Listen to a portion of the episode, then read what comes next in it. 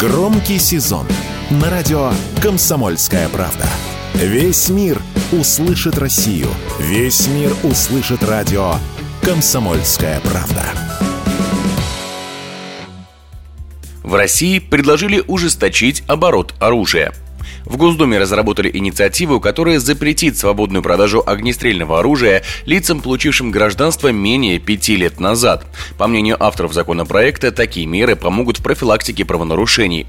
По данным МВД, за первую половину этого года приезжие совершили в России 22 тысячи преступлений, что примерно на 6% больше, чем в прошлом году. Поэтому некоторые эксперты считают, что такой закон нужен, чтобы обезопасить жителей страны. Такое мнение радио «Комсомольская правда» высказал председатель председатель Общероссийской организации «Право на оружие», оружейный политик Вячеслав Ванеев. Обязательно такой закон нужен. Я бы сделал еще жестче. Во-первых, увеличив срок. Во-вторых, э, вот этот мораторий я бы распространил и на другие сферы. Я бы сказал, я бы также ввел бы мораторий на владение автомобилем, потому что сейчас катастрофическая практика, статистика правонарушений среди так называемых новороссиян. И главное, еще нужно менять менять и отношение к ним и правоохранительных органов, и также вас.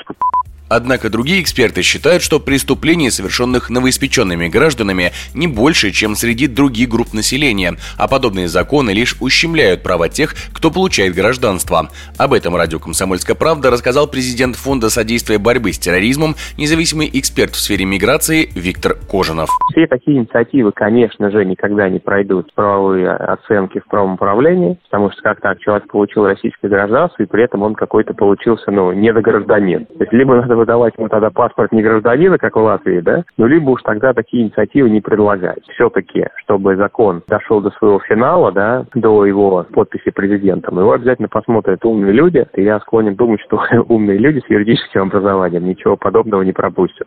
Получение разрешения на ношение и хранение оружия в России – сложная процедура, проведение которой находится под строгим контролем государства.